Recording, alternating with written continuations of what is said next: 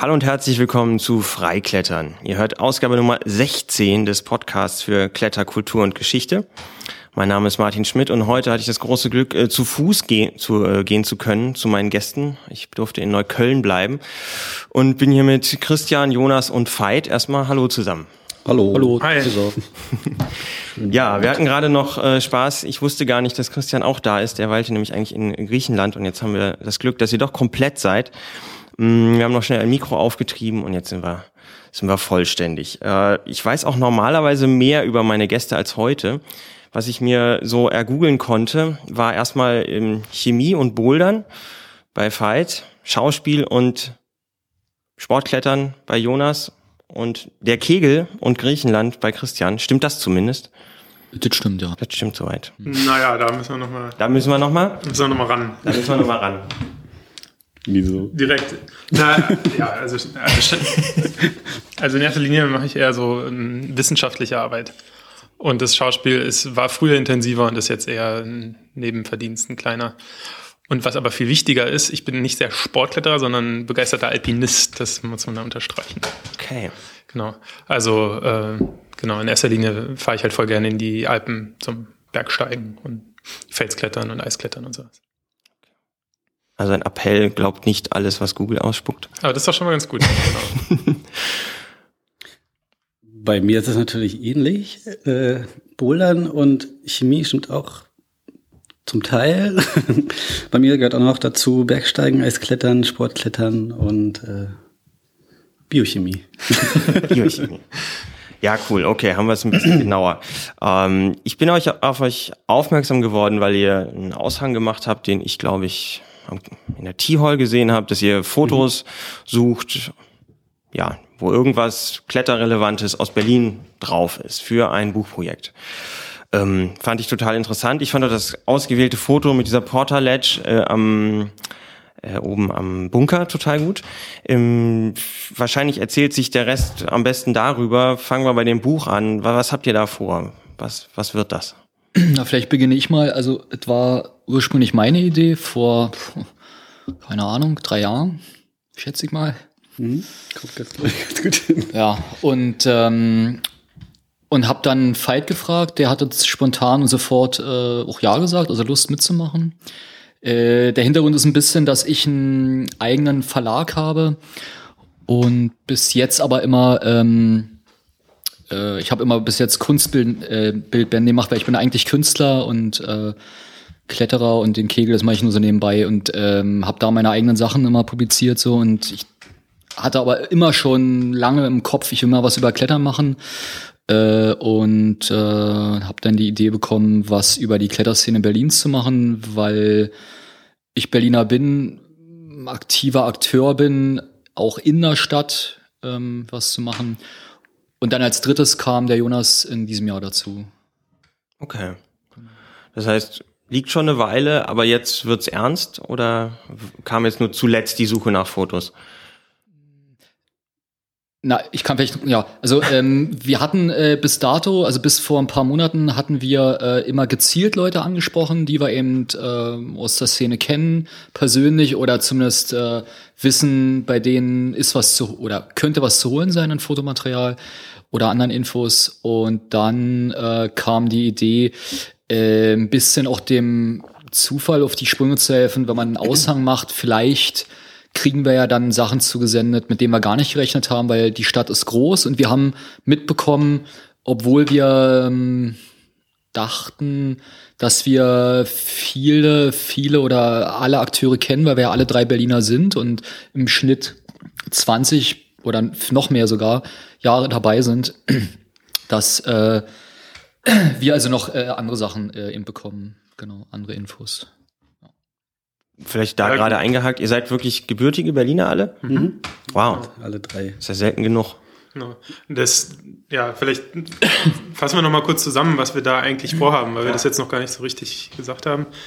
Also Fotobildband fehlt ja schon. Mhm. Also wir wollen in erster Linie äh, tolle Fotos zeigen über zu der Frage, was äh, Klettern in Berlin eigentlich, was man damit verbindet und was ein Kletterer in Berlin hält. Das, das ist eine sehr gute Frage. Man die, die viel spannendere Frage am Ende, die dann so bestimmte Schicksale aufdeckt, mhm. weil jeder seinen eigenen Weg gefunden hat, irgendwie. Als, als leibhaftiger Kletterer stellt sich die Frage früher oder später, dass man halt irgendwie näher an die Berge ranzieht. Und die, die das nicht tun, die haben halt ihre Gründe dafür und das ist sehr spannend aufzudecken. Aber in erster Linie soll es halt ein Fotobildwand werden, mit ähm, der ein bisschen die Geschichte von dem Klettersport in Berlin zeigt. Und die Anfänge gehen halt ganz, ganz weit zurück. Also bis, bis irgendwie in den 20er Jahre haben die Berliner schon in Sachsen geklettert. Äh, noch früher Alexander von Humboldt zum Beispiel ist auch Berliner. Der hat äh, Chimborazo bestiegen und ist auf alle möglichen Berge gestiegen. genau, und der zweite Teil vom Buch ähm, ist dann ähm, richtig gute Hochglanzbilder, die äh, das zeigen, was Berliner Kletterer in der Welt so irgendwie gemacht haben an spannenden Aktionen oder tollen Routen oder irgendwelchen lustigen Sachen. Also eigentlich bilden ja diese beiden Fotos, die auf dem Aushang, den du gesehen hast, auch das Ganze so ein bisschen wieder. Also einerseits halt so, was in Berlin so gemacht wurde von den Leuten, klettermäßig oder auch genauso mit diesem Porter Ledge oder gibt wirklich, also wir haben inzwischen ganz viele lustige Sachen, die irgendwelche Berliner, die wir teilweise auch gar nicht kennen oder ich zumindest nicht kannte, die irgendwelche Ideen hatten, Slacklines zu spannen, was jetzt nicht Hauptteil von dem Buch sein soll, ist schon Klettern und mhm. Bouldern. Aber ähm, auch da gab es wirklich viele lustige Sachen, die gemacht wurden und das halt irgendwie fotografisch festgehalten und ebenso halt auch ganz klassisch richtig schöne Sportkletter, Bergsteige, Expeditionsfotos irgendwie aus aller Welt. Immer mit dem Hintergrund halt irgendwie Berliner in Berlin und halt Berliner in der Welt. So. Okay. Wobei dann der Begriff Berliner jetzt nicht äh, so hart definiert ist. Also gibt es keinen Ahnennachweis, ja? Genau, er muss nicht in der zweiten Generation Berliner sein, um dazu zu zählen. Nee, das nicht, aber äh, es geht jetzt nicht darum, irgendwie einen großen Bereich. Genau, von, also man muss halt schon einen Rahmen stecken, weil ansonsten landet man sofort wieder bei den gesponserten Superprofis. Und es ist schon beachtlich, was so die Berliner so gerissen haben. Also es gab Leute, die waren auf, auf 8000ern, die waren auf dem Everest. Es gibt Leute, die klettern bis 8C hoch, äh, äh, waren überall in allen Winkeln der Welt unterwegs. Und ähm, das mal zusammenzufassen und zu zeigen, ist sehr, sehr spannend, finde ich. Hm. Wenn wir vielleicht mal bei euch anfangen, äh, ihr habt jeweils wahrscheinlich den ein oder anderen Einstieg ins Klettern gehabt. Äh, habt ihr tatsächlich in Berlin angefangen oder irgendwo anders und seid dann, weil ihr nun mal eben hierher kamt, dann hier auf die Suche gegangen? Wie kann ich das weitermachen? Mm, also bei mir war das, war das in, in Südfrankreich ähm, im Sommer 94, also vor 20 Jahren. Da, da war ich eigentlich äh, aus anderen Gründen so. Ähm, da, genau, es war die Berliner Sportjugend, genau. Äh, die hat so eine, wir hatten so eine Radtour und Kanutour gemacht und da waren aber äh, zwei, drei junge Köpenicker Kletterer dabei und die Betreuer, die konnten auch schon sichern und klettern irgendwie. Auf jeden Fall habe ich da den ersten Felskontakt gehabt. Da bin ich nur Frisolo geklettert, äh, muss ich zugeben. Barfuß.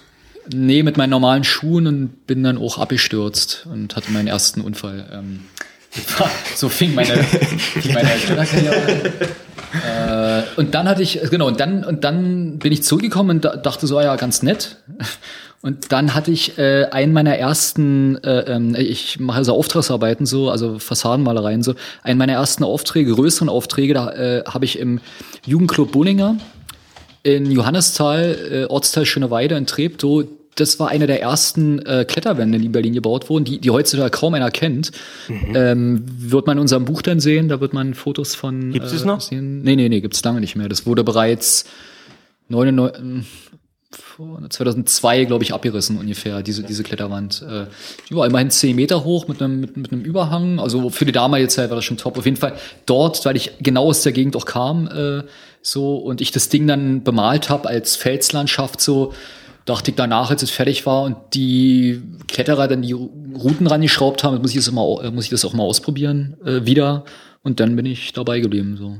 Okay. Also das war dann im September, also gerade zwei Monate danach und eigentlich seitdem kletter ich so.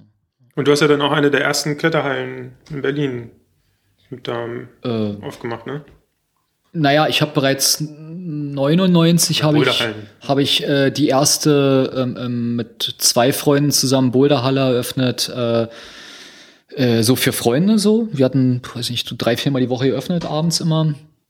Ähm, auch in Schöneweide in einer alten Feuerwache, in der alten Feuerwehrhalle, in einem Teil davon hatten wir die erste. 99 habt ihr das aufgemacht? Hm? Ah, okay, ich dachte schon früher. Nee, nee, nee, das haben wir erst 99 Also vorher hatte ich schon auf dem Dachboden mit Kumpels ja. arbeitet, war davor. Und dann, und dann äh, 2002 eine, eine weiteres größere, auch in Schöneweide, ähm, eine andere Boulderhalle, die bis 2006 existierte. Und die habe ich dann wegen dem Kegel ähm, zugemacht, weil das zu viel wurde. Dann. Mhm.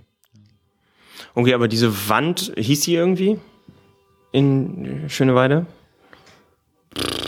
Nicht so wichtig.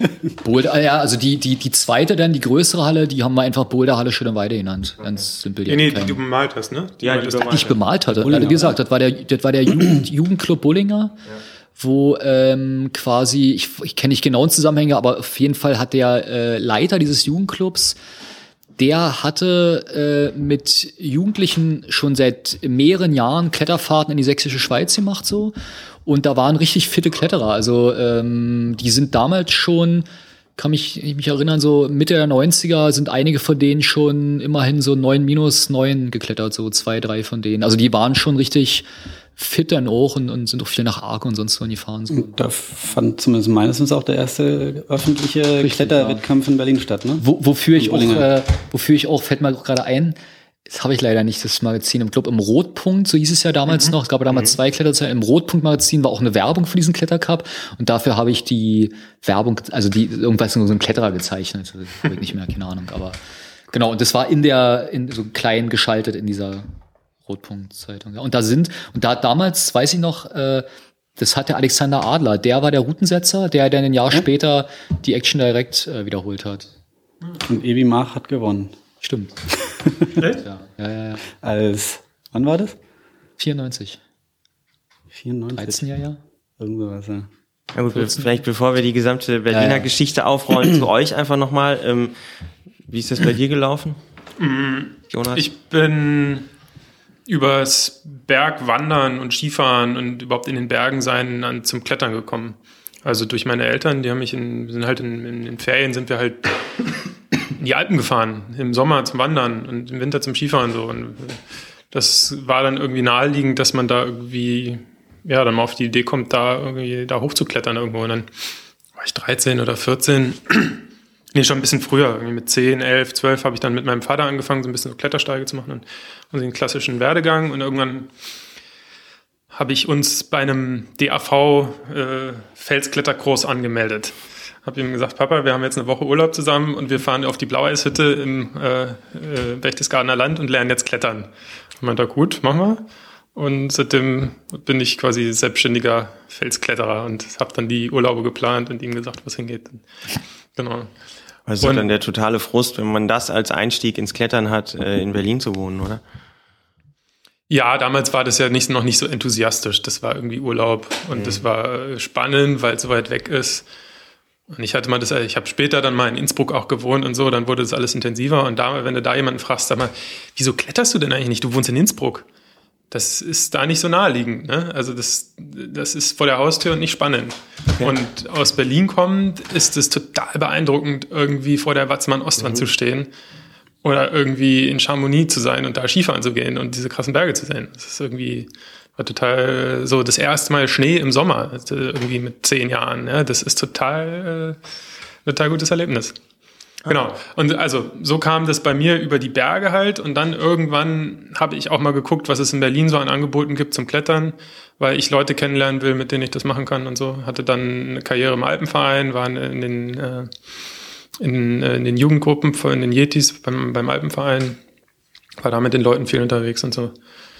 Und bin darüber dann eigentlich auch erst so zum Sportklettern und letztendlich Bouldern gekommen. Also ich hab, bin vorher nicht auf die Idee gekommen, nach Fontainebleau zum Bouldern zu fahren. Hm. Also das war für mich total absurd.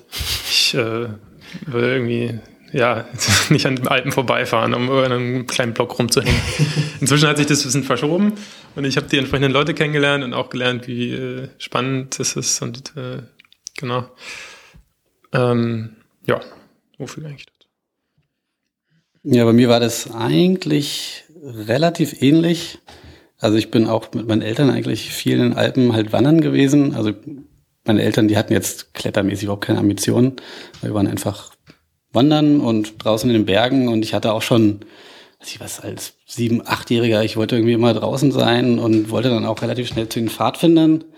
Bin dann aber nicht direkt zu den Pfadfindern, sondern äh, zu den Falken. Einer oder andere kennt sie vielleicht. Äh, politische Jugendgruppe und bin halt so auf Zeltlager gefahren und fand das mal total cool. Und irgendwann habe ich dann mit einem aus der Gruppe da gedacht, so, ey, komm, wir gehen mal klettern, haben uns irgendwo ein Seil besorgt und sind hier am Teufelsberg äh, zu dem Kletterturm gegangen, ähm, wurden dann auch sofort von einer Jugendleiterin angesprochen, was wir da eigentlich für einen Mist bauen. Um, äh, und so sind wir dann auch in die Jugendgruppe da reingerutscht. Wie alt wart ihr da? Das dürfte, wann waren das? Irgendwie 91 oder so war das. Also schön da mit der S-Bahn hin und Fahrrad. Fahrrad. Ja. Fahrrad hin und dann.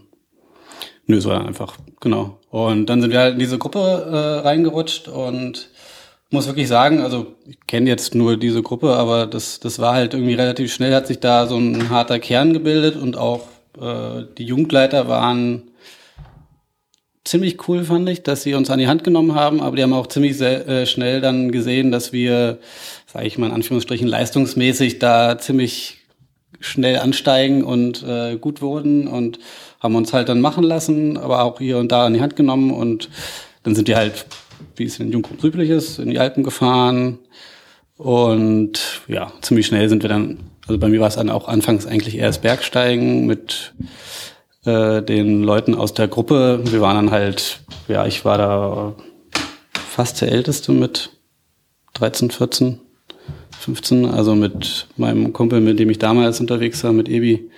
Der war halt drei Jahre jünger als ich, also der war, glaube ich, als wir das erste Mal in Alten zusammen waren, elf.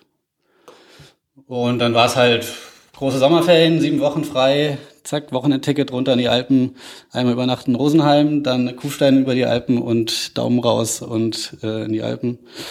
Genau, so war das halt die ersten Jahre und dann hat sich das halt sportklettermäßig weiterentwickelt und bis zu so kleineren Expeditionen. Bei Ebi war es dann auch irgendwann der erste 8000er mit 18 und ja. 17, äh, 17. 17, ja. Ja, irgendwie in seinem 18. Lebensjahr da. Okay. und hat dafür extra seine Abiturzeit ein bisschen verschoben. Naja, auf jeden Fall, genau. Und dann bin ich auf das Studieren auch in die Fränkische gezogen, habe da ein bisschen geklettert. Bergsteigen habe ich jetzt in den letzten Jahren ein bisschen vernachlässigt. Dafür ist Sportklettern und Bouldern ein bisschen wichtiger geworden. Aber von allem ein bisschen. Also es ist eigentlich die Vision der Berge, die man in Berlin nun gerade eben nicht hat, vielleicht in Berlin viel stärker als woanders, äh, höre ich jetzt so raus. Das ist ja, also pauschal kann man es vielleicht nicht sagen. Mhm weil viele das gar nicht tangiert und die das gar nicht auf dem mhm. Schirm haben. So, der Normal-Berliner hat das jetzt mit Bergen, ja gut, irgendwie, das ist irgendwie ein bisschen kitschig besetzt, aber hat irgendwie wenig Bezug dazu. Also es gibt schon bedeutend mehr Leute in München oder in Innsbruck, die in die Berge gehen, mhm. als hier. Und für die die Berge im Leben eine viel wichtigere Rolle sind. Mhm. Aber mh, mm, weiß ich nicht, also für, für, für die, die das kennen, ist das so ein Sehnsuchtsmoment dann auch irgendwo. Und dann, also für mich ist es ein ganz starkes äh, Motiv, irgendwie rauszukommen und auch die Welt zu erkunden. Und du kannst ja auch irgendwie nach Utah zum Klettern gehen und äh, mit der Mission, ich will da klettern, aber du kannst es mit einer tollen Reise verbinden und so. Und, und die Kombination aus beiden ist für mich großartig. Ja, ja, mich würde ja total interessieren, was ihr da über die Klettergeschichte in Berlin rausgefunden habt. Also du hast kurz erwähnt, äh, in den 20ern gab es schon was. Äh, der Klett, diese Kletteranlage des DRV am Teufelsberg ist ja wohl auch relativ alt schon. Mhm. Ähm, der Bunker wird schon lange beklettert. Habt ihr da irgendwie eine Ahnung, was es da so für Schritte gab, was da, was da los war? Naja, also das, was äh, Jonas meinte, äh, ist bereits vor dem Ersten Weltkrieg, also im ersten Jahrzehnt des letzten Jahrhunderts losgegangen. Okay. Also die, ich habe gerade ihren Namen nicht auf dem Schirm, diese Schrammsteiner nannten sie sich. Mhm. das war eine ähm, Klettertruppe von Be Berliner Kletterern, die dann eben an den Wochenenden oder wann auch immer äh, ja, nach Sachsen gefahren sind und sich nach den, Stamm, nach den Schrammsteinen benannt haben. Äh, also das wissen wir auf jeden Fall. Also das heißt, ja, das ist dann schon mindestens 110 Jahre her ungefähr.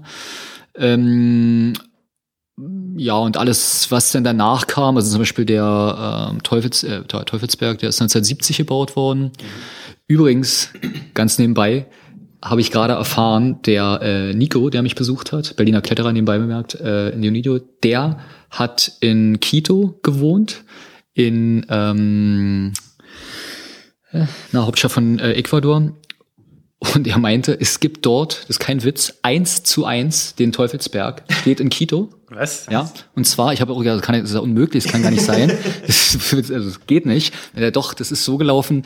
In den 70ern hat wohl irgendwie, also ganz konkret wusste das nicht, aber auf jeden Fall irgendein äh, Berliner ähm, Student, der dort äh, gewesen ist und irgendwie wohl Kletterer war, hat aus wer das denn finanziert hat, weiß ich nicht. Auf jeden Fall, am Ende ist es dazu gekommen, dass die eins zu eins, also die haben die Baupläne angefordert und haben, es war dann okay, ja, könnt ihr machen und haben Okay, eins also zu eins. Also nicht der Berg selber, sondern Ja, ja, ja, ja, ja, klar. Ich Äh, hatte gerade das Bild, die haben den, den nein, Berg nachgebaut. Nein, Äh, die, die Kletteranlage Ja, genau. natürlich. Aber, Ja. aber trotzdem ist er total crazy. Und er meinte, er hat ein Foto gemacht, er will mir das zukommen lassen. Ja, das ist cool. Äh, du siehst halt wirklich die gleiche Anlage, die der Berliner eben kennt, da auf dem Teufelsberg, aber im Hintergrund ist eben Palm, äh, oder wir sind da jetzt sehr auf jeden Fall äh, Südamerika irgendwie total, irgendwelche Häuser, Das völlig schräg, also total irre. Er- Ja. Müssen wir mal gucken, Ähm. weil die Griffe sind individuell modelliert. Müssen wir mal gucken, ob die, die Routen ähnlich sind wie Aber gut, das, mal eine Reise wert. das grobe, ähm, ja, da kann man gleich im Foto sehen.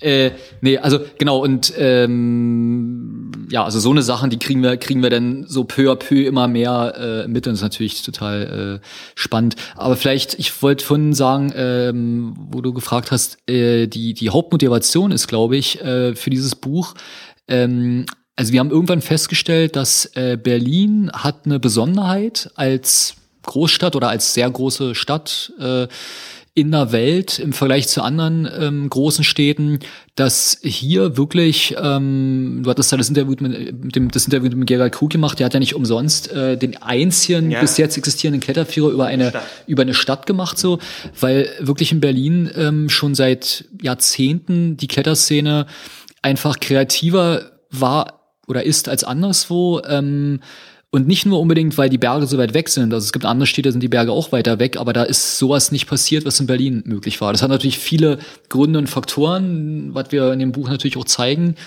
wollen, ein bisschen in erster Linie Fotos, teilweise natürlich auch ähm, mit Zum Beispiel Text. für den so. Teufelsberg ganz- ganz konkret, das äh, wurde als Kompensierung gebaut für die Mauer, für, das, für, das, für den Inselstaat Berlin. Wurde 1970 der, der Teufelsbergturm ge Die Amerikaner, gebaut. ne? Die haben das, äh, ja, ja, die Amerikaner haben Mm. das, das, äh, das war eine Schenkung. Das weiß ich gar nicht. Doch, doch, das steht im, Klett- in dem Kletterführer, glaube ich, auch drin. Oder im Internet habe ich es gelesen. Es war eine Schenkung äh, von den Amerikanern. Ja. Auf jeden Fall gab es zu dem Zeitpunkt den Berliner Alpenverein, die Mhm. Sektion Berlin schon, mit sehr, sehr vielen Mitgliedern, äh, komischerweise. Äh, Und die haben dann genau den Teufelsbergturm gebaut, weil die Leute anfingen im Grunewald an irgendwelchen Bäumen äh, rumzumusiken Mhm. und so. Gott, war der Leidensdruck echt groß. Ja, klar.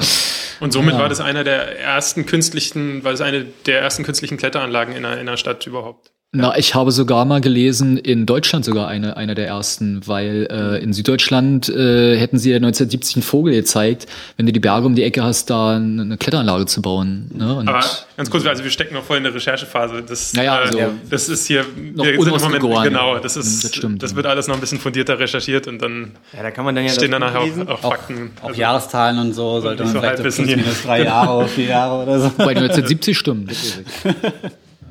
Ja. Nee, nur wie, ja, wie gesagt, Recherchephase. Also das heißt, ähm, das erste Mal, dass tatsächlich etwas, also das in Berlin geklettert wurde, jetzt nicht nur Menschen aus Berlin, sondern das in Berlin geklettert wurde, war das der Teufelsberg oder gab es vorher irgendwelche Brücken, die schon beklettert wurden oder wisst ihr da irgendwas? Naja, leider, naja, es gibt, naja, da müssen wir noch weiter recherchieren. Ich kann nur so viel sagen. Ich, wir hoffen, dass wir da ähm, Bildmaterial bekommen. Wir wissen, dass es welches gibt. Wir müssen, müssen noch nicht rangekommen. Höchstwahrscheinlich sind schon Berliner. Ich will nicht verraten, wo und wie, aber es sind an richtigem Fels. Wird jetzt völlig schräg. Ähm, an der Berliner Stadtgrenze vor dem Ersten Weltkrieg Richtig, bereits äh, geklettert. Aber nicht diese. ja, aber das ist noch nicht die? belegt und das, also Naja, äh, doch, also Fotos gibt's, nur wir, wir haben ja, noch nicht. genau. Aber also unsere Kontakte von Leuten, die wir jetzt persönlich kennen, gehen halt eigentlich nur bis zum den Teufelsberg-Turm zurück. Mhm. Halt, das fängt dann an, zum Beispiel mit Thomas Mayer, der dann dafür, dafür auch den, ah nee, Quatsch, der, der mhm. Thomas Schulz hat den, später, ja. äh, genau, Thomas Mayer hat dann den, den Kletterführer über den Bunker gemacht und über den, genau. Da fing so die Zeit an mit den Akteuren, die, die dann das Klettern in Berlin in, in unserer Ansicht nach geprägt haben und dann fing es an mit an Brückenklettern und an Häusern und also eigentlich auch so mit der Freikletterbewegung, wie sie sich weltweit so ein bisschen verbreitet hat, hatte sich halt auch hier in Berlin genau. niedergesetzt oder haben halt die Leute, die hier Freiklettern verfolgt haben, auch versucht, hier irgendwo zu klettern. Also es war ja so 70er Jahre, 80er Jahre fing es an. Genau, in den 80ern fing es an mit dem Sportklettern. Da wurde dann in Berlin auch schon schwer geklettert. da gab es ein paar Akteure, die dann hier schon ähm, bis, bis 10 minus 10 hochgeklettert ja. haben und dann weggezogen sind. Genau. Ähm, aber was ich da noch kurz zufügen wollte, also in Berlin gab es schon sehr, sehr viel aktive Kletterer, bevor jetzt dieser ganz neue Kletterboom oder Hype oder so eingesetzt hat mit diesen Boulderhallen, die jetzt aus dem Boden sprießen überall. Also es gab schon bemerkenswert diverses Kletterangebot in Berlin, so von Mitte 90er bis Mitte 2000, wo es dann losging. Ne? Also wenn du ja irgendwie in den 90ern irgendjemand gesagt hat, du gehst klettern, dann hieß es irgendwie, wie, was jetzt so mit Haken und Seil und sowas. Und heute, klar, wenn du sagst, ey, gehst, komm, wir gehen ah, ja, klettern, ah, geil, ich habe auch Schuhe, kann ich mitkommen. Ja, ja. Hm. ja. Genau, also das war ist schon bemerkenswert, dass es so um die 2000er Jahre rum äh, mit der T-Hall ging es dann los und dann gab es äh, relativ schnell ein sehr, sehr großes Angebot. Mhm. Und das ist bemerkenswert. Das spiegelt sich halt in diesem. Das große Angebot von heute doch relativ, also zumindest fand ich, relativ lange auf sich warten lassen hat. Also an, den, an diesem Hightech-Klettern. Nicht mal jetzt einfach so dieses Indoor-Klettern. Genau, also genau. das war ja das, was ihr gemacht habt äh, im Osten der Stadt oder halt Hüttenweghalle vom DRV. Das war ja Ende der 90er erst und dann hatte er es in, quasi im ja. neuen Jahrtausend hat es dann, dann wirklich erst die ersten quasi kommerziellen Kletterhallen gegeben, wo man Indoor klettern konnte. Genau, aber es gab vorher den Bunker, und es gab die Stößelbrücke. Ja klar, nee, es gab, also draußen gab es genau. wirklich viel, viel Eine ganze Reihe an, an eigenständigen ja. Klettermöglichkeiten. Wisst ihr, wann diese Türme so gebaut wurden? Ja, Kirchbarspitze und so weiter?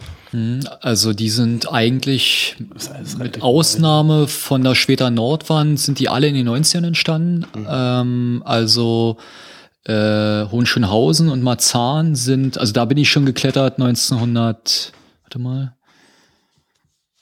98, 97, da, da gab es die schon. Da muss ich jetzt lügen, aber 98 auf jeden Fall gab es die beide schon. Und dann gab es noch die, äh, ja, die Kirchbachspitze, die ist ein bisschen später entstanden, aber auch nicht viel später, vielleicht 99 oder so. Und dann zum Schluss, also jetzt, wenn man von diesen Türmen redet, die aus alten Balkonplatten und damit Spritzbeton drüber, das ist ja dieser Style, kam die später Nordwand, die ist, glaube ich, so vor zehn Jahren oder so weiter, oder würde ich jetzt mal sagen. 2000 und, oder? 2004 oder so weit wurde die öffnet, ja. Und ähm, was ich noch dazu fügen wollte, was ganz interessant war, ähm, es gab ja ähm, diese zwei Kletterhallen, T-Hall und dann die Magic Mountain. Und dann waren wir der nächste Akteur, also der, der Kegel, und äh, haben ja am Anfang nur den Kegel zum Klettern sozusagen bespielbar gemacht und haben äh, dann ne, die erste Außenbodenanlage gebaut und dann die erste kleine Halle. Und was bemerkenswert war, äh, wirklich, das finde ich wirklich interessant, dass es so schnell ging. Äh, wir hatten 2006 diese ersten Boulderbereiche dort gebaut und dann jetzt genau Anfang Dezember, also vor acht Jahren, äh, die kleine Halle eröffnet. Und wir sind davon ausgegangen, also muss ich jetzt wirklich mal sagen, mhm. wir sind davon ausgegangen, ja, weil die Boulder-Szene zu dem Zeitpunkt bestand aus 30 Leuten, würde ich mal sagen. Also die wirklich jetzt sagen, also wir bouldern und die anderen klettern und bouldern benutzen sie als Training. Also bei, selbst bei mir war es so, bis zu dem Zeitpunkt war ich ehrlich gesagt Sportkletterer und habe Bouldern einfach verwendet, um, um mich fit zu halten. So. Okay, jedenfalls dachten wir, wir bauen diese kleine Halle hier. Wollen sie schon relativ gut machen, zumindest für die damalige Zeit. Aber das ist denn für uns, unsere Kumpels, also im kleinen Rahmen, wird zwar natürlich öffentlich sein, und hatten gedacht, naja, ob die überhaupt voll wird oder so. Vom, ja, ja, nee, es ist interessant. Und vom ersten. Also wer die nicht kennt, ich glaube, da muss ich mal ein Foto äh, zur Sendung dazu packen. Das ist äh, für heutige Verhältnisse, was man so als Boulderhalle empfindet, winzig. Ja, ja, jetzt kannst du dir sagen. Ich, ich habe die Halle selbst aus, ich habe die selbst ausgemessen. Die hat, glaube ich, 74 Quadratmeter Grundfläche. Aha. Das ist ein Witz, ne? Und da haben wir äh, die erste kommerzielle in Anführungsstrichen kommerzielle Boulderhalle Berlins äh, äh, quasi eröffnet. Und das war ist gerade mal acht Jahre her. Mhm. Und es war vom ersten Tag an voll. Und, äh, und jetzt, acht Jahre später, haben wir, also reine Boulderhallen, glaube ich, Südblock hat jetzt vor kurzem gerade aufgemacht, haben wir jetzt eins, zwei, drei, vier, fünf, mit uns zusammen sechs. Wenn ihr noch hier die, wie heißt da, Boulder Ach so, so. genau. Also, ja, ja egal, aber, aber, aber, aber es gibt jetzt also fünf Hightech-Kletterhallen, ja, so nach, sag ich mal, amerikanischem ja, insgesamt mit, mit den anderen, DAV, Tier, Menschen haben auch Bilderbereich, also wir haben jetzt neun Hallen. Im, mit richtig im, fett im und schick und neu. Und, ja. äh, und das ist quasi eine, eine, eine Entwicklung, die ist unglaublich äh, ähm, schnell und rasant, speziell fürs Bouldern, weil es eben so äh, jeder machen kann. Hm. Relativ einfach, ohne ähm, dass du jetzt einen Führerschein brauchst, in Anführungsstrichen, fürs Klettern. Hat keine also. Materialschlacht irgendwie. Und, ja. Ja. Musst nichts groß lernen. Also wie, wie, wie jetzt, wenn du auf dem, auf dem, auf dem, na, auf dem Rummel dich in, diese Go-Karts, wenn die Dinger heißen, setzt, so, brauchst du auch keinen Führerschein, aber wenn dich in ein richtiges Auto setzt, dann, naja, wird's eben komisch. Ist schon begeisternd. Also ich, ich nehme immer wieder neue Leute mit und äh, ganz viele bleiben so ein bisschen dran. Hm. Äh, macht halt von ersten Tag an Spaß. Ja. ja. Und das ist auch interessant, das ist jetzt nicht unbedingt äh, Thema für unser Buch, aber ja, so ein bisschen wird man, ja, also ich meine, das sozusagen aus so einer, aus so einer äh, Szene, die, wie das äh, äh Jonas vorhin meinte, in den 90ern, wenn jemand meinte, ach was, du gehst klettern, also ich kenne es ja selber noch so, man war ja in Anführungsstrichen ein, ein Freak oder oh, bist du lebensmüde oder also man war ja wirklich eine kleine Gruppe. Man kannte in der Regel die anderen Kletterer mehr oder weniger so, die paar, die es gab und, und heutzutage sieht man ja gar nicht mehr durch. Ne? Also Nee, wobei vielleicht der Punkt, da wollte ich auch vorhin noch was sagen, was vielleicht auch für Berlin noch ganz interessant ist. Also ich bin jetzt nicht so 100 Prozent in den Szenen in anderen Großstädten drin, aber was wir jetzt so, finde ich, auch durch unsere Recherchearbeit äh, so ein bisschen rausgefunden hab, ist, äh, haben, ist, dass in Berlin gibt's halt nicht so eine große Szene oder gab's anscheinend auch nicht vor zehn Jahren, sondern es gab einfach dadurch, dass Berlin auch so groß ist, hier und da bestimmte Akteure und die hatten halt so ein paar Leute um sich rum. Aber die Gruppen untereinander, also mir ging es zumindest so, ich kenne jetzt nicht alle, die wirklich auch, also von denen, die wir jetzt interviewt haben, auch kenne ich nicht, nicht alle. Und die haben wirklich krasse Sachen in Berlin gemacht. Also das ist schon beeindruckend. Also wir haben jetzt gerade, ich will jetzt erstmal vielleicht keinen Namen nennen, aber ähm, ja, mit, mit Leuten Interviews gehabt, die bis 8b Boulder am laufenden Band hier in Berlin irgendwo erst begangen haben. Also am Beton. Am Beton.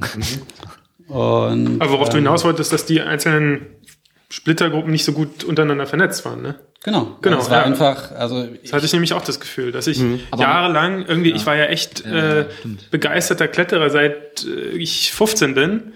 Und ja, also jetzt hier zum Beispiel wir drei. Ich meine, wir, wir, mhm. sind jahrelang aneinander vorbeigeklettert. Ich meine, Christian kenne ich, war schon in Schöneweide in seiner Halle damals. Ja. So, und äh, da war ich, weiß ich nicht, halt, äh, genau, so 15. Mhm. Und man nickt sich so zu und irgendwie, aber dieses mhm. Gefühl, was du gerade beschrieben hast, dass die Kletterszene klein und überschaubar ist, hatte ich eigentlich nie. Und das fand, fand ich ein bisschen enttäuschend oft. Ja, sagen wir mal so, äh, du, du hast recht, das liegt, glaube ich, daran, dass äh, man sagt, und das hat natürlich auch mit, mit, ähm, mit, äh, mit Berlin als im Allgemeinen zu tun. Äh, man sagt ja so, Berlin ist eine Zusammenwürfelung von, von vielen Dörfern, ja. ne, vielen Kiezen oder, Super oder heterogen. und so weiter. Und das ist schon richtig. Also wenn ich überlege, wenn ich aus Treptow komme, die ganzen Kletterer da aus Köpenick um die Ecke so, die, äh, die haben, wenn die nicht äh, sozusagen, weil die ja am Kegel mit involviert äh, sind oder waren oder sind, ähm, die, die werden, die hätten dann nie sozusagen andere Akteure oder nicht so leicht andere Akteure jetzt, sagen wir mal, aus, ich sage jetzt mal in Anführungsstrichen Westberlin so leicht kennengelernt, weil die da in Köpenick ihr Ding gemacht haben, da ihre Klettermöglichkeit haben und ansonsten dann in Sachsen unterwegs sind so und und und das war's dann so. Ähm, das ist interessant, ja. Das ja. ist irgendwie so. Aber das liegt doch daran, glaube ich einfach, Berlin hat einfach die Besonderheit, es ist eine sehr, sehr große Stadt, flächenmäßig, mit relativ wenigen Einwohnern im Vergleich. Ne? Also, und vielen kleinen und, Zentren. Du naja, hast genau, nicht, auch von der Stadtstruktur richtig, nicht, genau. wie, wie in München das, ein ja so Altstadt, Stadtkern, nach draußen die peripheren Gebiete, ja. sondern du hast eigentlich ganz viele kleine Zentren, dann mhm. hast du Tempelhof, dann hast du hier Neukölln, Kreuzberg, dann das ist mhm. alles, jeder hat so seinen Stadtkern für sich. Und dann, wenn du halt so in Wedding wohnst, gehst du halt, halt in Magic Mountain klettern. Aber ich meine, von mhm. hier fahre ich irgendwie relativ selten. Also, es gibt noch andere Gründe, warum ich nicht zu Magic Mountain gehe, aber. Klar, warum sollte man das jetzt von hier aus machen, ne? Ja, gut. Ich meine, wir haben Kieze. In Hamburg gibt's den Kiez. Ja. Da würdest du nicht von Kiezen sprechen können. Mhm. Ja, wahrscheinlich. Ähm, noch so ein paar Sachen, aber vielleicht nochmal nachgehakt beim Kegel. Äh, denn ich glaube, viele, die in Berlin klettern, bouldern, waren da schon, kennen das, finden es toll. Und ähm, man fragt sich immer so ein bisschen, wie ist das eigentlich entstanden? Kannst du da ein bisschen aus eurer aus eurer Bauphase erzählen? Wie seid ihr mhm. an das Ding gekommen? Wie habt ihr euch damit, wie habt ihr die, die Griffe reingebaut? Äh, ähm.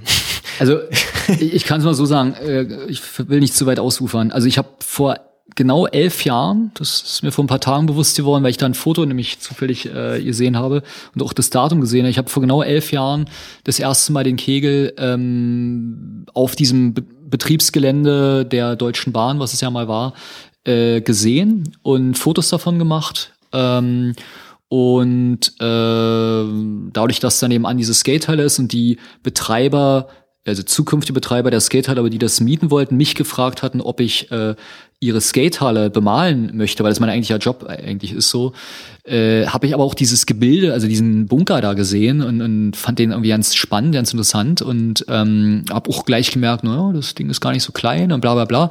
Und und dann habe ich eben so eine Idee bekommen, ja, da könnte man ja äh, vielleicht was machen. Und dann hat sich das äh, so entwickelt, dass das möglich wurde und im Sommer 2004 haben wir dann angefangen zu bauen und ich habe halt ein paar ähm, Verrückte, sage ich mal, gefunden, die mitgemacht haben. Ich muss dazu sagen, das war am Anfang ein völlig unkommerzielles Projekt. Ähm, zwar in Anführungsstrichen kommerziell nach, äh, also, also äh, kommerziell abgerechnet, aber mit einem Euro-Eintritt kann man ja nicht unbedingt von kommerziellem Kletter Sport oder so sprechen so, reden so. Genau, also wir haben, also äh, um es kurz zu machen, also das, was die Leute, wenn sie jetzt heutzutage noch zum Kegel kommen und vielleicht mehr oder weniger spüren, hier ist vielleicht irgendwas ein bisschen anders oder besonders, als wie sie es in anderen Kletteranlagen kennen, hat einfach damit zu tun, dass wir nicht ähm, geplant nach einem Businessplan auf dem Papier entstanden sind, sondern wir sind peu à peu gewachsen. Genau. Und zum Beispiel war es so, ich habe halt, war am Anfang, also ich war der, hab das die Idee gehabt, ich habe das am Anfang auch die Verantwortung alleine getragen und habe dann 2007 das, ähm, habe hab eine GBR gegründet, noch mit drei Leuten äh, zusammen, Rob, Erik und Sven, ähm, weil es einfach zu viel wurde. Also ich habe es einfach nicht mehr hinbekommen, ich habe einfach zu viel gearbeitet und äh, daraufhin mussten wir einfach auch äh, professioneller und damit auch kommerzieller werden weil äh, bei so viel Arbeit, ähm, das, das schafft ja niemand auf Dauer, also mussten die Akteure eben auch irgendwie sehen, dass sie zumindest anfangen, damit auch ihren Lebensunterhalt zu bestreiten. Mhm. Aber trotzdem nachgehakt, also ähm, in Eigeninitiative diese, diesen Betonbunker bearbeitet hm. und einfach beschlossen, hier kommt jetzt ein Handriss hin. Ja, okay. hier, also was hat, wie, wie hm. passierte das? Ich war da auch also, dabei. Ich habe da auch mal ein paar Tage mit gemeißelt. Echt, ja? ja. Wusste ich gar nicht. Nee, wow, ich, ich kannte da auch noch keinen. Ich bin ja. nochmal aufgekreuzt, dachte, öh, was ist denn hier Geiles? Und dann meinte, wie läuft denn das hier? Und dann meinte einer, ja, hast du Zeit? Meinte ich, ja. Dann hat er mir so Pressluftdämmer in die Hand gedrückt. Und dann habe ich irgend so eine Rüstpassage da ein bisschen okay. aus. Ja, super, ja. Und nach zwei äh, Tagen hatte ich keinen Bock mehr. ja. äh, ist der Stahlbeton doch zu hart gewesen. Was ich vielleicht noch kurz sagen äh, muss, hatte ich gerade vergessen. Also meine persönliche Hauptmotivation, das Ganze überhaupt äh, zu beginnen, äh, war eigentlich äh, mein, also die Tatsache, dass ich, also die Tierhol fand ich ja schon, hm, aber als ich dann in Magic Mountain war, war ich wirklich geschockt, weil das mein, also, also meine Vorstellung von Klettern völlig, äh, also da war ich 2000 drei, zwei, keine Ahnung, 2003 oder so, das erste Mal. Also ich war, ich war da zwei, drei Mal und ich war wirklich, also mir hat es überhaupt nicht gefallen. Es war äh, so ein Kommerz und das war überhaupt nicht mit meinem Weltbild allgemein vereinbar und, und mit Klettern sowieso nicht. Und ähm, jedenfalls, äh, das war meine Hauptmotivation. Mhm. Also ohne die Magic Mountain würde es den Kegel nicht geben, muss ich dazu sagen. Das ist ein mhm. Fakt. Okay. Also ich wäre nie so motiviert gewesen, weil mir, also bei mir ist es so, wenn ich ähm, etwas richtig scheiße finde, umso motivierter bin ich auch. Also wenn mir jemand herausgefordert. naja, klar. Also, naja. Ne, dann will man es ja irgendwie äh, erstens besser machen und zweitens auch ähm, will man ja was äh, für die Szene geben und nicht irgendwie also zum Beispiel ganz kurz, was ich ein super oder was ich was eine große Ehre für mich war. Ich hatte jetzt in Leonidio mit einem Kletterer aus Berlin ein Interview geführt und der meinte zu mir ähm, äh, auf die Frage, was er von Klettern in Berlin hält. Und er hat dann auch über die Hallen geredet und so weiter. Meinte er denn, dass er am Kegel immer toll äh, fand, dass er das Gefühl hatte, wenn er da hinkommt, dass die Leute, die das dort machen, nicht in erster, erster Linie auf sein Geld aus sind, sondern vielleicht in zweiter oder dritter Linie, sondern dass es da um was anderes geht. Und das ist definitiv die, die Intention gewesen. Und jetzt, um endlich auf deine Frage zu kommen, wie wir das mit den Rissen und so gemacht haben, also äh, wir generell hatten... die ganze Anlage, ich meine, das ist ja nicht Ja, ja. der Turm selbst. Ne? Genau. Also äh, es ist ja immer so bei solchen Geschichten, wenn man da nicht drin steckt, dann sieht man ja nur äh, zehn Prozent der eigentlichen Arbeit und den die eigentliche Arbeit sieht man nicht, die dahinter ist.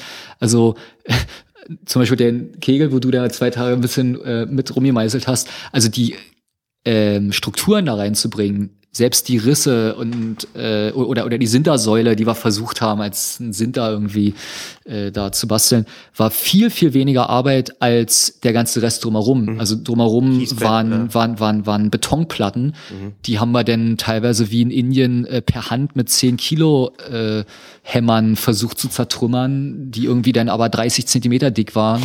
Äh, oder und dann, also wir hatten ja auch wenig Geld äh, und nicht unbedingt jetzt den Maschinenpark, äh, den man jetzt, also wir hatten keine Bagger oder Mini-Bagger, die den weghämmern. Also es war auf jeden Fall äh, haarsträubend so. Äh, da werden wir vielleicht auch ein paar Fotos mit Genau, reinbringen, wo man das, von, ja. wo man das sieht, wie wir da gearbeitet haben so. Äh, und also Fakt war, viele der Akteure sind halt leidenschaftliche äh, Sachsenkletterer und da war halt klar, ähm, da müssen Risse rein. Ja. Ähm, dann oben die Reibung ist natürlich auch toll, ne, dass man, wir haben auch ein Gipfelbuch oben und so weiter. Also das äh, ja, spielt da mit rein. Also, also es war schon wichtig, dass natürlich viele Ideen von verschiedenen Akteuren damit reinkommen, von meinem Was ist eigentlich Freunde. drin in dem, in dem Kegel, in dem Gebäude? Naja, also es war halt ein Bunker, ne? Ja. Und äh, ein sogenannter Hoch, Hochspitzbunker und äh, dort ist ein, ein, ein, da sind zwei gegenläufige Treppenhäuser. Also selbst wenn du reingehst und das Treppenhaus hochläufst, merkst du gar, gar nicht, dass es noch ein zweites gibt. Äh, Das merkst du erst dann, wenn dir einer das sagt und dann kapierst, dass die Decke ja ziemlich niedrig ist. Das hat den äh, Grund gehabt und das ist ein ganz ähm, breite Treppen und sehr tiefe, lange Treppenstufen, damit so viele Menschen möglich da drinnen sitzen konnten. Also wir hatten damals, als wir den gerade eröffnet hatten, kam ein alter Mann aus der Simon-Dach-Straße, der seit seiner Kindheit also immer gewohnt hat und immer noch lebte. Der war schon über 70 so und der meinte, der ist als Jugendlicher im Krieg, hat der dort bei Luftangriffen drin gesessen in dem Bunker. Und darüber hinaus wurde er genutzt von der Werksfeuerwehr, weil das war ein Rüstungs, ähm, wichtiger Betrieb. Also wurde auch dieses Gelände bombardiert im Zweiten Weltkrieg. Und äh, die haben oben, wenn man im Kegel äh, auf, der, auf der Spitze, das muss man darauf achten, da gibt's ein Loch, das Ja. ist wie, wie im U-Boot, äh, war dort ein Teleskop äh, drinne gewesen. Und da haben die wirklich von, also haben ganz oben gehockt und haben geguckt, wo jetzt auf dem Gelände äh, quasi Bomben eingeschlagen sind und Brände ausbrechen und sind, dann, und sind dann ausgerückt, um die zu löschen. Ich könnte mal eine Führung anbieten. Zwei Meter dicke Wände übrigens. Wow, okay. Ja. Also darum, darum konnten wir ja auch entspannt außen Risse reinkloppen, das hält also, sich das war auch kein Problem. Also, das, So entspannt, wie das dann auch ist. also zu, zu uns hat mal äh, der, der Statiker gesagt, wir haben ja da so ein, so ein Dach äh, damals draußen rangegossen, was jetzt nicht so groß benutzt wird, aber egal. Äh, der meinte, Balkon? genau, dieser Balkon, der meinte zu uns, äh, dass äh, wenn man diesen Kegel sprengen wollen würde, ähm, dann meinte er, dann würden äh, die, die, also es wäre nicht möglich aufgrund der Wohnhäuser in der Revaler Straße, obwohl die, ich weiß nicht, Luftlinie 60 Meter, 70 Meter entfernt sind, das könnte man nicht verantworten. Also da, da, könnte, da könnte die Baustatik dieser Häuser drunter leiden, weil es so eine Sprengladung vonnöten wäre. Und das auch interessant war, äh, so ein Beton, da zwei Meter dick ist, braucht 50 Jahre zum Aushärten. Der ist also erst in 18 fertig gewesen. Nur so nebenbei, das ist nicht mehr klettern, aber naja. Also das Ding, der Kegel, äh, wird hoffentlich noch lange stehen. Steht noch. Der hält, ja. Okay. Was passiert denn mit dem Ding, wenn da Investoren kommen? Gab es da nicht irgendwelche Naja, es gibt jetzt gerade, Qualitäten? naja, es gibt gerade ganz aktuell ein, ein Hoffnungsschimmer am Horizont, ähm, weil unser Mietvertrag läuft Ende 2019 aus, also in exakt fünf Jahren. Und ähm, das ist riesige RW-Gelände, also die Hörer, die das vielleicht kennen, äh, ist ja der letzte große ja, die letzte große Freifläche, die es ja früher in Massen oder sehr vielen Berlin gab, wo in Anführungsstrichen noch irgendwie so ein bisschen man so das äh, alte, alternative Berlin irgendwie so vielleicht spürt oder so. Jedenfalls, wir sind genau in der Mitte und es gab ähm, Streitigkeiten zwischen den Eigentümern, weil die hatten vor zwei, drei Jahren sich getrennt und es ging, ging jetzt äh, vorm Gericht, zwei Jahre lang gingen die Streitigkeiten, wo genau die Grenze lang läuft. So. Und wir waren da sozusagen auch äh, betroffen und zum Glück sind die Streitigkeiten jetzt äh, behoben und die ähm, Eigentümer sind jetzt sozusagen neue Leute. Also die alten, mit denen hatten wir nicht so unbedingt gute Voraussetzungen. Und mit den neuen könnte es vielleicht sein, dass dieser Mietvertrag sich verlängern könnte. Also zumindest ist es ein Hoffnungsschimmer. Mhm. Aber mehr weiß ich ehrlich gesagt selbst auch nicht. Aber sprengen kann man das Ding ja nicht, also man kriegt das da gar nicht so leicht weg. Naja, äh, also ich sag's mal so, äh, sprengen nicht, aber man könnte es anderweitig abtragen. Also mhm. man, man, man kann Beton ja sägen und äh, wenn, also ich weiß, dass zum, nur mal um eine Zahl zu nennen, damit man so eine Vorstellung bekommt, das sind 72.000 Quadratmeter. Wenn man so ein Ding komplett abreißen würde und bebauen würde, wäre das wie ein kleiner Stadtteil. Und ich hatte mal Bausummen gehört von den äh, Investoren, die dort ihre, irgendwie ihre Pläne vom Bezirksrat vorgestellt haben. Und die sind von einer Bausumme, und die wird ja in der Regel dann übertroffen, äh, äh, von mindestens 500 Millionen ausgegangen. Eine reine Bausumme. Bei 500 Millionen ist das Abtragen von so einem Kegel, auch wenn es eine Mille kostet, ja. nichts wenn dieses Ding halt, weil es steht halt genau in der Mitte, wenn das halt im Weg steht. Aber ich meine, der Kegel ist auch noch ein bisschen mehr, außer der der Bunker gehört ja auch noch die ganze Hallenanlage und so mit dazu. Von natürlich, in jedem Falle, ja. Hm. Aber hoffen wir hoffen es mal nicht so. Ne? Also. Äh, nee, hoffen wir sehr, ja. Ähm, Veit, du hattest vorhin Wettkämpfe angesprochen, wenn ich mich richtig erinnere. Vielleicht, vielleicht auch noch so ein Aspekt, den ich ganz interessant fand. Wie, wie ist die Geschichte von Berliner Wettkämpfen? Habt ihr da mitgemacht? Was, wann ging's los? Ja, also ich habe hab selber mitgemacht, auch bei, bei Wettkämpfen in Berlin. Puh, die Historie jetzt, also wie gesagt, ich weiß halt von Bullinger, dass es so mit der erste wirklich organisierte Wettkampf war. Und jetzt die einzelnen Wettkämpfe, also es gab immer wieder Berliner Meisterschaften, wobei das auch wie heute noch offene Berliner Meisterschaften sind. Halt für alle, also meist kommen halt Leute irgendwie aus Hannover oder aus Leipzig, Dresden, aus der Ecke. Ähm, und gab es eigentlich immer wieder an ganz unterschiedlichen Orten. Also gerade wo es halt jetzt noch keine festen Hallen gab, war es dann zum Beispiel mal auf dem Messegelände in Berlin, irgendwie innerhalb von einer Sportmesse. Okay. Oder ähm, dann halt später auch in den, in den Hallen. Die gab es immer wieder und wir hatten auch durchaus mal prominenten Besuch, also von den Bindhammer Brüdern zum Beispiel. Genau, also und ich selber habe auch mal mitgemacht. Aber das war Lead, also das waren genau, wahrscheinlich genau. Boulder-Wettkämpfe waren es äh, zu der Anfangszeit nicht. Mhm. Was, wann war die Anfangszeit? ja, ist grad, ich kann es gerade selber schwer sagen, also weil ich jetzt nicht von mir sagen würde, dass ich bei jedem mitgemacht habe. Ähm, aber es fing definitiv, definitiv in den 90ern schon richtig, richtig an mit Wettkämpfen. Mhm. Und dann also. ein Akteur, der Ole, der ist ja bei in den 80ern, ist der Ende der 80er ist er dann schon richtig schwer geklettert und war einer der ersten, die dann in dem Schwierigkeitsgrad aus Berlin geklettert sind. So 10 minus. 10 minus. 10. Und der war dann, der ist dann aus Berlin weggegangen und war dann im internationalen oder deutschen und dann auch im Welt Weltcup-Zirkus zehn Jahre unterwegs und ist da relativ erfolgreich auch hm. geklettert. Okay. Und Boulder-Wettkämpfe, weiß ich, waren die ersten, die welche organisiert hatten, äh, Moncar gewesen und das. Das ist ein Ausrüstungsladen, ne? Genau, genau. Der, der, der, der, ähm, na, der äh, Thomas Meyer war dann der, der das initiiert hat. Und das war, warte mal, zwei, ich glaube, das ging 2004 los oder 2003. Nee, nee, warte mal, also die hatten, nee, warte mal, 2006, als wir unsere Boulderanlage am Kegel geöffnet hatten, war es, glaube ich, der zweite oder dritte Wettkampf von denen. Haben, den haben wir dann bei uns gemacht. Äh, genau mit Moncard zusammen. Ich glaube 2004 gab es den ersten Boulder-Wettkampf und der war in Ludwigsfelde in diesen, diesen Boulderblöcken. Ja. und, und einen Tag und einen anderen Tag im Magic Mountain in der Halle oder irgendwie sowas. Kann ich mich so. Im Wald das? Oder Genau. Ja, ja, ja. diese alte Das hatte Thomas äh, Meyer dann auch äh, äh, eigenhändig da äh, ausgeputzt. das muss, muss man, glaube ich, erzählen, was das ist. Das ist, glaube ich, wenigen bekannt. Also ganz genau, was Mal. es mal war, weiß ich jetzt auch nicht, aber es ist quasi ein ja jetzt freigeschnittenes, also nicht freigeschnittenes eigentlich auch nicht, es sind schon noch ordentlich Bäume da, aber es sind halt wirklich unter Moos bewachsene Betonblöcke, die irgendwie, ja, wie du sagst, vielleicht aus einer alten Halle oder so. Fundamente von irgendeiner Fabrik, ne? Genau, man kann dran bouldern, die sind relativ niedrig, vielleicht so bis zwei Meter oder so, 2,50, also richtig hoch sind sie nicht. Und die müssen richtig überwachsen gewesen sein. Und da gab's richtig viel zu putzen und zu sägen und Bäume wegzutragen, Moos abzutragen.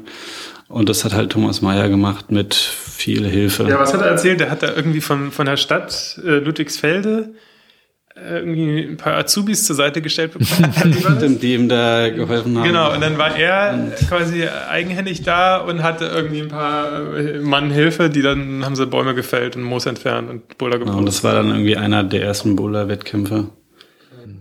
Also ich, Und das klingt jetzt nur noch halbwegs vernünftig, aber soweit ich das, wenn ich dieselben Blöcke meine, wo ich mal war, da im Wald, ähm, da würde man ja doch meistens heute denken, da lohnt es nicht unbedingt hinzufahren, oder habe ich irgendwas übersehen? Ähm, also, ja, das ist halt immer so ein bisschen die Frage, was. Also das was Erlebnis fand ich schon witzig, daher das Finden und so, aber so rein vom Bouldern. Ja, klar, es ist halt immer so die Frage, was, was, man, was man daraus macht aus dem Angebot. Also mir ging's, muss ich ehrlich sagen, auch ähnlich. Also ich habe jetzt nicht so. Also ich war einmal da und auch kein zweites Mal bisher. Und ähm, aber was, was ja nicht heißt, dass man sich nicht länger daran beschäftigen kann. Also, also mir ging's ähnlich. Ich habe da jetzt auch nicht wahnsinnig viel gefunden, was mich total gereizt hat und wo ich äh, gesehen habe, da ist Potenzial oft hinzufahren und noch viel zu machen. Aber das war halt auch nur für mich persönlich so. Aber das muss ja auch nicht immer unbedingt darum gehen. Also Ja. dafür gibt's dann ja auch kommerzielle Hallen, die irgendwie up-to-date sind und wo ständig umgeschraubt wird und sowas. Aber für mich gibt's auch noch zwei andere Sachen. Und das eine ist natürlich so ein, so ein Wettkampf, so ein Happening. Äh, ist natürlich cool, wenn die Leute zusammenkommen und man so ein Event hat. Das ist äh, sowieso schon spannend. Aber dann finde ich auch diesen Erkundungsdrang irgendwie toll, einfach rumzufahren und sowas zu Fall. finden und Ja, auf da zu entdecken und da ein bisschen rumzukraxeln. Mit dem Lanke-Bunker nördlich von Berlin ist das ja ein ähnliches Ding. Sagt mir nichts. Ja, das ist auch so ein, also das ist dann tatsächlich eine Bunkeranlage, die ist gesprengt und jetzt in so Teile zerfallen. Und da kann man auch ein bisschen klettern. Und aber in erster Linie ist es spannend, das zu erkunden und durch die alten Mauern da zu schleichen und sich irgendwelche Risse zu suchen, in denen man da klettern kann und so. Aber Ich war da einmal und fand das sehr spannend, aber muss jetzt auch nicht unbedingt nochmal hinfahren. Ja. Aber das habe ich schon sehr stark ausgeprägt, das, das äh, Rumfahren und Sachen zu entdecken und so. Also das ist zum Beispiel in mir stärker als dieses Wettkampfding. Das hat mich nie interessiert. Ja. Aber ich finde es total spannend, äh, rumzufahren und gucken, wo mich das Klettern überall so hinbringt. Und Berlin hat ja auch super Voraussetzungen, weil wir dürfen ja nicht vergessen, das ist ja eine äh, besondere Stadt mit einer besonderen Geschichte. Ne? Also kurz umrissen, wir hatten den Zweiten Weltkrieg, die Stadt war sehr stark zerstört. Wir kennen alle die Bilder. Dann hatten wir äh, den Mauerbau 61, 89 den Fall selbiger. Und ähm, danach gab es natürlich besonders im Ostteil der Stadt aber auch äh, definitiv im Westteil viele Brachflächen, was es so in anderen großen Städten nicht gibt und die sind äh, einfach bespielt worden. Also vor der vor der Wendezeit, aber auch danach und äh, das ist dann eben also zum einen äh, dieses äh, äh, draußen halt so, weil Berlin ist eben nicht eine typische Stadt, sondern ich meine ähm, für die Hörer, die es nicht wissen, ein Drittel der gesamten Berliner Stadtfläche ist mit Parks, Wäldern, Seen und Flüssen bedeckt. So, das gibt keine andere Großstadt auf der Welt, die so eine Zahl aufweisen kann. Und äh, demzufolge hat man eben dann ähm, und, und eben doch viele, Berlin war vor 100 Jahren äh, eine, eine Industriestadt, hat sehr viele alte Industrieanlagen, die dann irgendwie brach lagen, sich keiner für interessiert hat und so weiter, wo man dann eben, oder eben Bunkeranlagen, äh, wo man dann eben sich austoben konnte und ähm, darum sind, glaube ich, so eine spannenden Sachen passiert. Oder eben auch, dass dann Leute eben drinne, äh, weiß ich was, in der, was viele nicht wissen werden, in der, in der Köpi zum Beispiel, ähm, denken Leute, es ist kein besetztes Haus, aber es wirkt wie ein besetztes Haus. Also ähm, in, in, einer, in, in, in Mitte an der Grenze zu Kreuzberg seit 1990 äh, ist das ja in diesem Zustand. Da ist seit 1991, 92 äh, haben dort äh, Kletterer ähm, ich würde sagen, die erste Boulderhalle eingerichtet so. Mhm. Ähm, und äh, ja, so eine Sachen eben sind eben schon besonders hier in der Stadt. Mhm. Ja. Ähm, ganz speziell finde ich ja noch den Bunker oben am Gesundbrunnen. Habt ihr da so ein bisschen Info, was da los war? Also wird ja heute auch noch gerne beklettert. Wie hat man den ja. dafür entdeckt? Also würde ich sagen, ist eines der besten, ja. oder also also in Berlin sowieso ein sehr hochkarätiges äh, äh, Klettergebiet, aber kann im, im, norddeutschen Vergleich schon irgendwo auch mithalten. Kennt auch jeder. Genau. Jeder Kletterer, hm. der schon mal was von Berlin gehört hat, der sagt, ah, da gibt's diesen Bunker. Ja. Die meinen damit natürlich nicht den Kegel, sondern die meinen den Bunker, weil ja. da gibt's Routen, die richtig schwer nee, sind. Nee, da gibt's auch so gute, also, hochkarätige, schwere Routen, ja. für die es sich lohnt, auch mal zu projektieren. Und also das ist schon mhm. So sehr qualitativ. Und das war ein, ein Flakbunker im Zweiten Weltkrieg, der dann später, ich weiß nicht genau wann, probiert wurde, ich glaube direkt nach dem Krieg schon, also probiert wurde zu sprengen.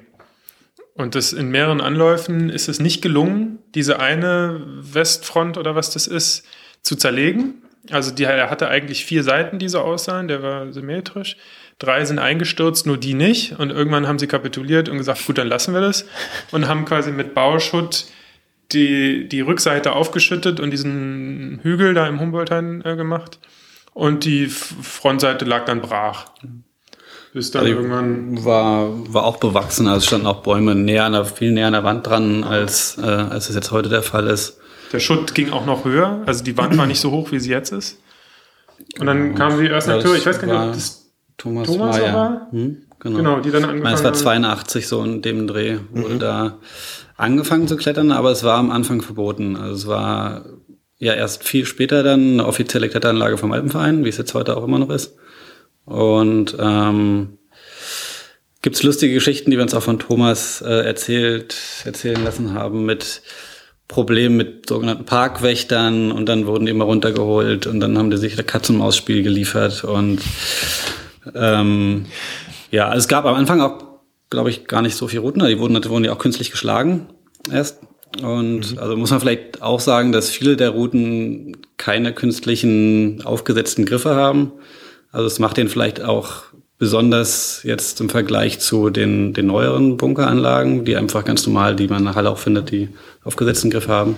Also gibt's auch, aber es gibt genau, Und das ist halt modellierter, weniger. mit Meißel bearbeiteter Beton. Mhm. Und ist eine super Kletterei, also kann ich jedem empfehlen. Fingerlastig. Und äh, wirklich tolle Routen. Leider oft größenabhängig. Und Veit, und ich denke, du bist dort am äh, Bunker auch stark geworden. Genau, das war, das war nach dem Teufelsberg dann halt die Next ja, Step. nächste, der nächste Ort. Und ähm, die Entwicklung der, der Routen dort, also gab es auch sozusagen natürliche, in Anführungszeichen, äh, Routen, die auch schon einfach durch den Bunker selbst vorgegeben waren oder sind alle irgendwie modelliert? Also eine rein Natur ist Linie gibt es, glaube ich, nicht. Also, ja, also die, die Strukturen, Features, die da sind, wurden umgenutzt mhm. und erweitert. Es gibt so einen kleinen Riss, der dann in der, sich in der Hälfte der Wand verliert und dann weitergeführt wurde. Mhm. Es und gibt halt auch viele von diesen, ähm, ich weiß gar nicht, was Granateinschläge, was auch immer, die ja, ja größere Löcher also jetzt nicht in der Tiefe, aber so mehr so in der Breite äh, mhm. reingeschlagen haben und die sind durchaus auch in den Route, in die Routen mit integriert. Also mhm. es ist jetzt und dann gibt es vom, vom Gießen von dem Beton, von den Holzplatten oder was immer so kleine genau, so Versätze, so genau. Nahtdinger, die dann Leisten bilden und die sind dann halt auch mit integriert. Mhm.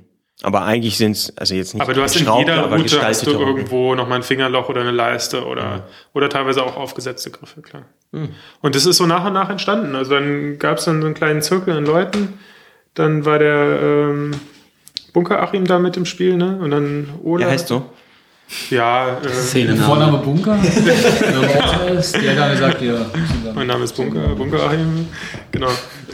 Ähm, Ja, weiß nicht, ob man das jetzt. Aber genau, dann gab so es eine, so, eine, so eine Gruppe an Handvoll Den wir übrigens auch sehr gerne noch äh, in unserem Buch drin haben möchten, wenn er diesen Podcast Genau, hört. wenn er das hört, wir brauchen Fotos.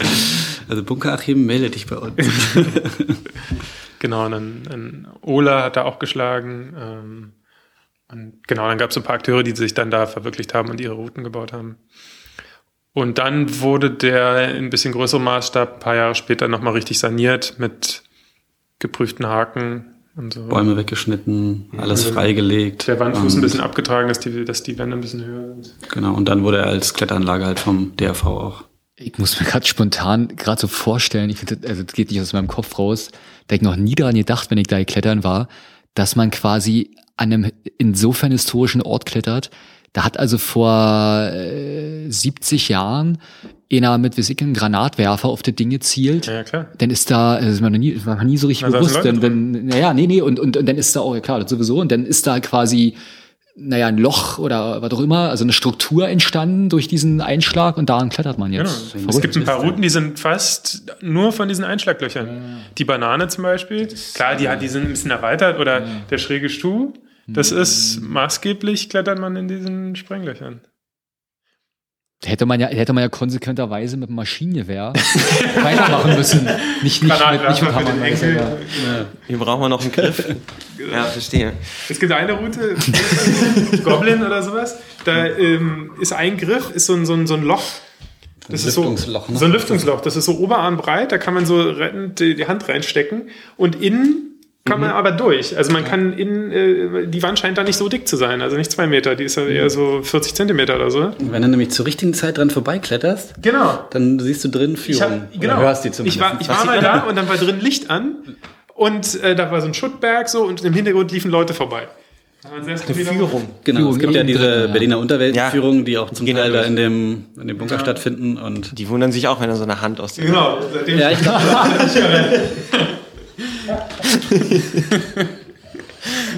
ja, schön. Ähm, kommen wir vielleicht aber noch mal zum Schluss zu eurem Buch. Fotos, Interviews, in Berlin klettern, Kletterer aus Berlin in der Welt. Ähm, vielleicht noch mal zu ganz konkreten Ideen. Ähm, was für ein Format kriegt das? Wie veröffentlicht ihr das? Ähm, ab wann kann man es vielleicht bekommen? Ähm, solche Dinge. Ähm, also wie gesagt, veröffentlicht wird's über meinen Verlag so ähm, und das Format. Genau, genau. Also es wird auf jeden Fall ein Hardcover-Buch, also soll eben nicht irgendwas billiges, also soll schön sein, auch haptisch so, wenn es anfasst. Und das Format ist noch nicht ganz klar, aber irgendwas um A4 oder ein bisschen ja, kleiner. Und Querformat, Querformat ist ganz wichtig so. Aha. Das wollen wir auf jeden Fall machen. Und ich denke so um die 200 Seiten oh. dick. Naja relativ wenig Text. Also wir wollen ein bisschen mhm. Historie über, vermitteln und bestimmte Akteure auch vorstellen, aber übersichtlich. Mal eine Seite oder mal so ein kleines Pop-up-Fenster, wo jemand irgendwie mit einem Foto und einem kurzen Zitat oder sowas auftaucht. Okay. Also diese aber, Interviews, die ihr jetzt erwähnt habt, die sind zum genau. Informationen genau. sammeln, die werden nicht in der Form abgedruckt oder so.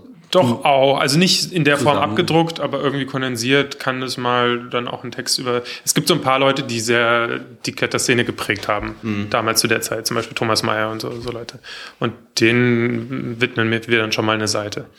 Also was vielleicht, was wir noch nicht angesprochen haben, meine ich, was auch ins Buch soll, ist, dass wir auch so kurze Textbeiträge von Leuten, die nach Berlin gekommen sind und hier irgendwie in die Kletterszene äh, gekommen sind und sich integriert haben oder ja, dass, dass die halt so ein bisschen erzählen, was für die das Besondere ist. Also weil es ja auch mal ganz nett ist, mal so ein Blick von Leuten, die von außerhalb kommen, ähm, ja, einfach zu hören, was, was so das Besondere in der Berliner Kletterszene ist.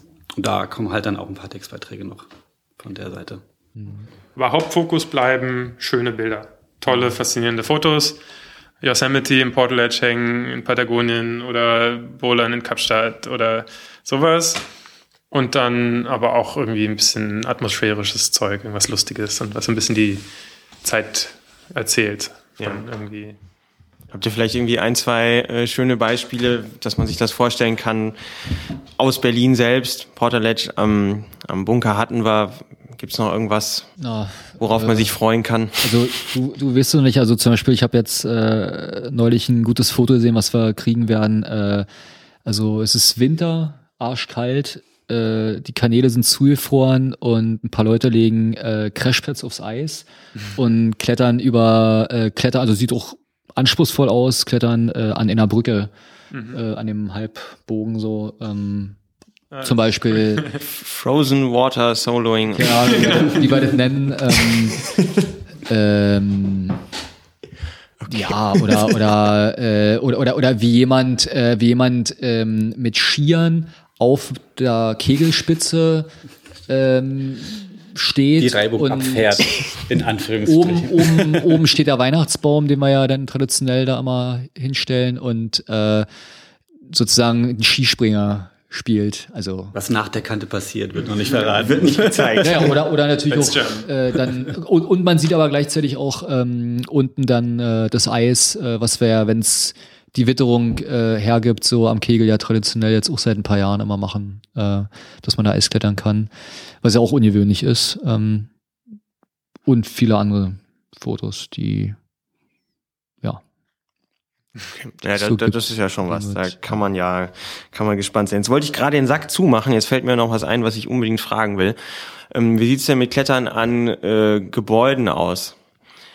Das, ich weiß noch, dass ich eine Sache mal aufgeschnappt habe. Ich komme ja aus Niedersachsen und Hannover war dann die nächste Großstadt und da wurde mal an einem Spritzbetongebäude äh, unweit des Hauptbahnhofs, genannt Kröpke, so heißt auch dieser Platz dort. Da war, glaube ich, Peek und Kloppenburg drin. Ähm, der hatte so, ähm, ja, so, so, war so geriffelt, horizontal. Und da wurde dann irgendwie so eine so eine Route eröffnet und das stand dann im mhm. Alpenvereinsmitgliedsheft oder so. Das fand ich ja tot faszinierend als Kind. Ähm, Gibt dazu was? Habt ihr dazu Bilder, Infos? Ja, schon ein bisschen. Also mich hat das auch immer total fasziniert. Und auch in den ersten Anfängen schon gibt es ja, es gibt ja eine richtige DAV-Kletteranlage, Stößenseebrücke zum Beispiel. Das ist richtig geprüft mit Haken drin und so. Das ist übrigens auch Naturfels, ne? Das ist Granit. Mhm. Da kann man in Berlin tatsächlich Finger an echten Fels legen. Mhm. Oder an, Neu Olymp zusammengesetzt. Genau. Permutiert. Und dann in der Olympiastadion an der Wand mhm. wurde er Stimmt. aufgeklettert. Glockenturm. Genau. Gut, und dann, aber habe ich auch ein ganz persönliches Interesse daran. Ich laufe immer durch die Straßen mit so einem Blick, irgendwie wie früher beim Skateboardfahren, wo mhm. man jede Kante analysiert, wie man die jetzt am besten benutzt. Es ist jetzt so, dass meine Augen die Linien an Hauswänden entlang gehen und gucken, wo man da am besten klettern kann. Mhm. Und jetzt speziell für das Buch sind wir auch losgezogen und haben mal ein Fotoshooting gemacht und haben mal geguckt, dass wir selber ein paar Fotos noch pro, äh, ähm, produzieren. An ja, an vielen Orten. Also zum Beispiel auch an den Molecule Man, die da im Wasser rumstehen, kann man natürlich auch einwandfrei hochklettern. In der Spree, wer das nicht kennt. Genau. Heißen, die heißen Molecule Man. Molecule Man. Genau. Ja, ganz schön hoch. Ja, also wenn man da ohne Seil hochgeht, ist es schon relativ hoch. Aber also die Griffe sind auch schon gut. Ich glaube, die Erstbesteigung ist auch schon ein paar Jahre her. Ja, Hat man da nicht runtergeangelt von irgendwem? Wenn man schnell ist, nicht. Okay. Wie, wie, wie haben sogar Leute auch mit Seil dann nochmal gemacht und das, äh, die wurden anscheinend auch nicht runtergeangelt. Wir haben nämlich ein Foto jetzt geschickt bekommen von einem, der, der da oben irgendwie. Na gut, dann kann man gut schlingen, durch diese Löcher ziehen oder so, ja. kann man sogar sichern. Und Bernd Zangel hatte sogar noch Zeit, oben Red Bull zu trinken. Ja, genau. Und einarmig ja. zu hängen. Genau. ja. War aber definitiv nicht der Erste, der drauf war, nee, um nee. das klarzustellen. okay. Und was sind sonst so die berühmten Haussachen, keine Ahnung. Äh, ähm, Gedächtniskirche. Albert, äh, Albert Robin, Albert Robin, den kennt man vielleicht, der ist so ein prominenter Fassadenkletterer. Ist das der, den man immer irgendwie, ja, ja, ja, alle, ja, so genau. Fernsehreportagen Genau, der, genau. Ähm, der hat sich am Potsdamer Platz auch mal verewigt und ist da das eine Ding hochgestiefelt. Ja. Eher ein spezielles Unterfangen. Genau. Ähm, Gibt es sonst irgendwelche brisanten Haus? Gedächtniskirche. Genau, noch was mit, gemacht? mit drin. Genau. Und oh. muss jeder für sich rausfinden, die kleinen oh, Secrets, die man. Aquarium, Boulder-Sachen. Naja, mal gucken, was noch so zusammenkommt. Also wie gesagt, äh, Genau, muss ja nicht auch, in Berlin. wird ja auch nicht alles ins Buch dann aufgenommen werden können, aber ich finde es total spannend, durch die Gegend zu ziehen und irgendwo Nacht- und Nebelaktion irgendwo Chalk mitnehmen und los geht's. Äh, ganz konkret, der Podcast ist natürlich lange verfügbar, aber wer ihn jetzt hört, sucht ihr noch Fotos? Ja, ja, definitiv. Ja? Mhm, definitiv. speziell würde ich sagen, äh, in erster Linie, war, wo eben das am spannendsten ist und noch Sachen fehlen, eben aus Berlin und besonders, wenn das ältere Leute, sage ich vielleicht mal hören, ähm, aus dem vordigitalen Zeitalter, gut, so alt müssen sie gar nicht sein, aber ähm, also wenn Leute uns was aus den 70er oder 80er Jahren schicken, äh, ist das ist es auch gar nicht so wichtig, dass die Qualität toll ist, sondern äh, wenn die Aussage des Bildes äh, toll und interessant ist, dann mhm. hilft uns das auch schon ganz toll weiter.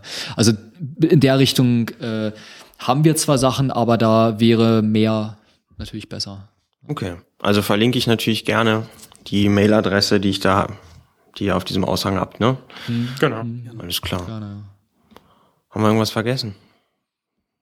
Mm. Ach, die Frage, wann es fertig sein soll. Ach, richtig. Die will ich nicht, will ich nicht beantworten, da wir ja äh, das alle nebenbei machen, so, neben, neben unseren eigentlichen Jobs, aber äh, vielleicht ist es zunächst zu, zum, zum nächsten Weihnachtsfest äh, genau. fertig. Also äh, wir wollen uns da nicht unter Druck setzen. Wir wollen es nicht unter Druck setzen, aber es ist, es ist nicht unmöglich. Also. Ah, okay. ja. Ist halt ein Langzeitprojekt. Finanzierung steht oder ist das? Ja, ja, ja. Hm. Okay. Hm. Ja, ich wäre schwer dafür. Ich mache ja mal meine Weihnachtsempfehlungssendung. Äh, wäre natürlich großartig. Genau, da müssen wir rein. Das ist doch eine gute Deadline. Das müssen wir jetzt mal ein bisschen ernst nehmen. Also ernst nehmen tun wir sowieso, aber wir haben halt, müssen wir mal gucken, dass wir genügend Zeit dafür zusammenkriegen, das jetzt auch weiterzubringen. Mhm. Ja, okay. Dann machen wir vielleicht den Sack tatsächlich zu. Ganz vielen Dank euch dreien. Ja, vielen ja. Dank dir. Ja, ja. Für die Berichte und ähm, ich bin sehr gespannt, was rauskommt. Ja, natürlich auch allen Zuhörern vielen Dank fürs Zuhören.